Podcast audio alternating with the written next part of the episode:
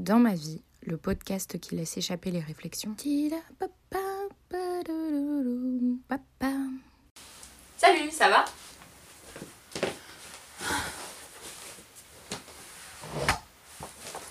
Ça commence bien, la caméra s'est cassée la gueule. Désolée, on recommence. Salut, ça va?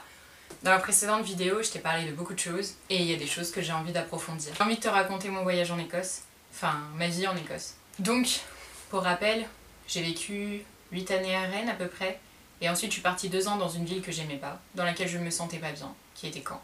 J'ai toujours voulu vivre en Écosse. La première fois que j'y suis allée, j'étais en troisième avec mes parents, on était partis en voiture et j'y suis retournée euh, à mes 18 ou 19 ans, 18 ans je crois, avec mon premier copain. On avait fait un road trip là-bas.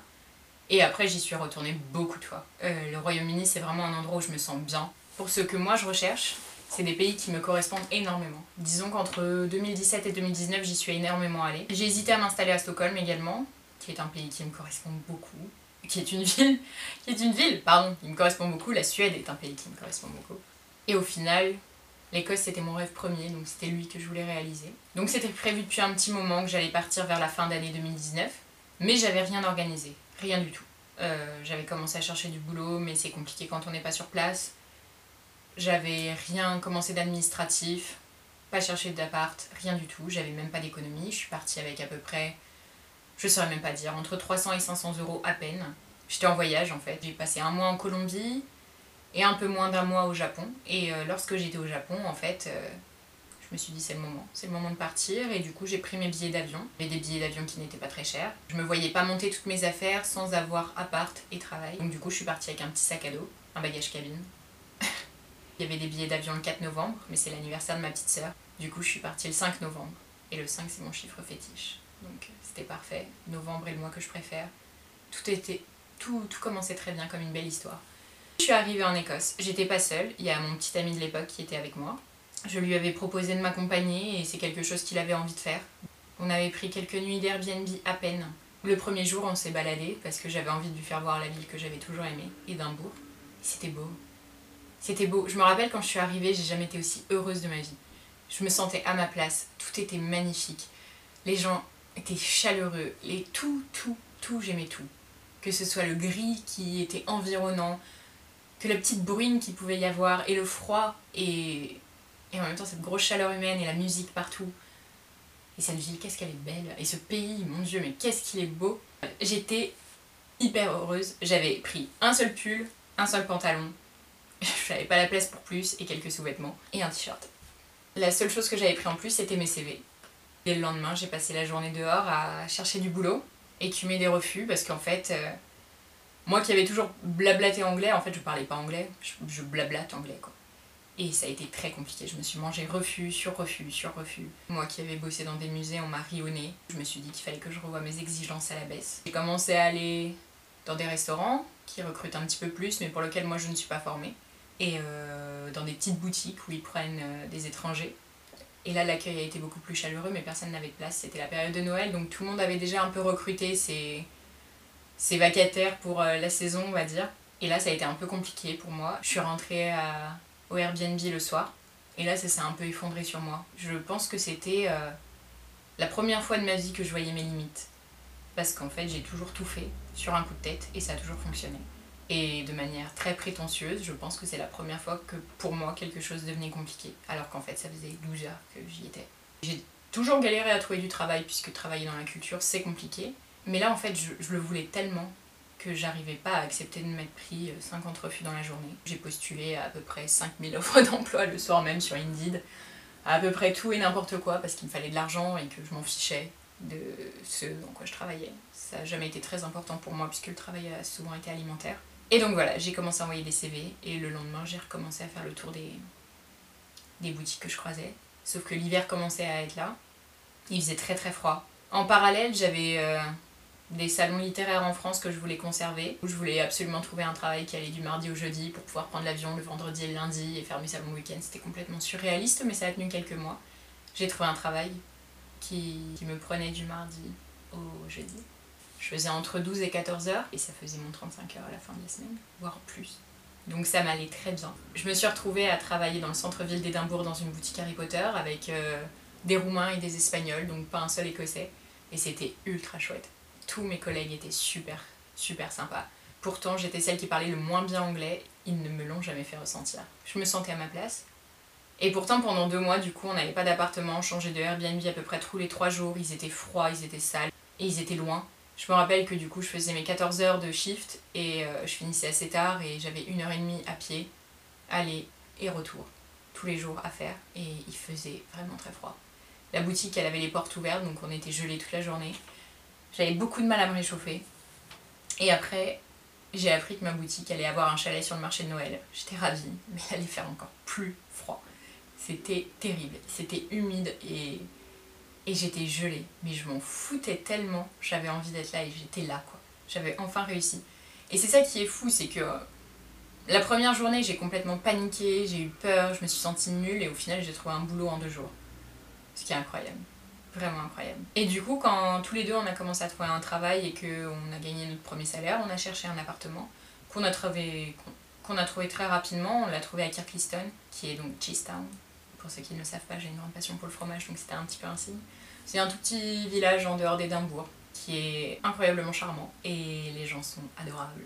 Et du coup, on s'est installé dans cette petite maison, et c'était très chouette, en fait. Tout ce que je voulais était enfin en train d'arriver. Je vivais à Édimbourg avec un boulot et c'était trop bien. Je commençais à prendre mes marques, je commençais à apprendre l'anglais doucement.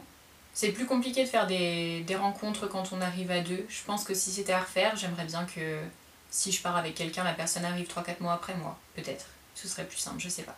Soit dit en passant, la première semaine dans la maison, on a vécu par terre, on n'avait aucun meuble et aucun moyen d'en acheter, donc on dormait sur les deux duvets que j'avais réussi à emmener dans ma voiture. Puisque comme j'étais allée faire des salons littéraires, j'avais réussi à remonter ma voiture au dernier trajet. Donc j'avais emmené de la vaisselle, quelques vêtements et des duvets. J'avais pas pu amener euh, autre chose que le nécessaire.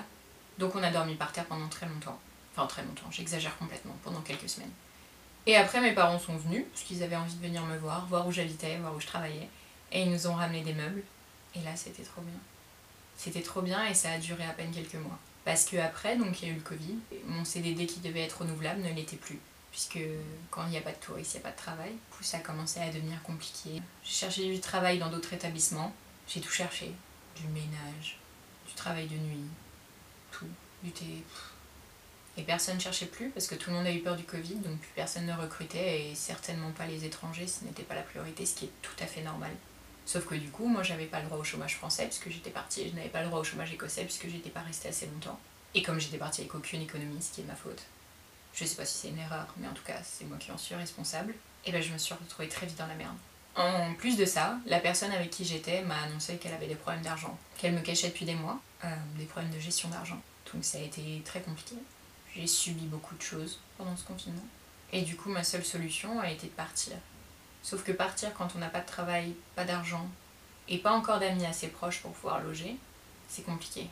Une de mes meilleures amies habite à côté de Londres, c'était trop loin, moi, à ce moment-là, j'étais dans un état où je ne pouvais plus conduire, donc je n'ai pas pu aller chez elle. Et pour la première fois, du coup, j'ai eu le courage de demander à l'aide, parce que c'était pas la première fois que ce genre de choses se passait dans mes relations. Mais au niveau des stress psychologiques, ça n'a jamais été aussi fort. J'ai d'abord appelé ma psy, qui ne me suivait plus depuis un petit moment et qui été très ravie de me revoir dans cet état. Je rigole bien sûr. Et j'ai appelé mes parents, qui eux n'étaient plus en confinement en France, et qui sont venus en Écosse alors que c'était très compliqué. On est toujours resté dans la légalité par rapport au Covid, mais ça a été très compliqué de réussir à les faire venir en Écosse.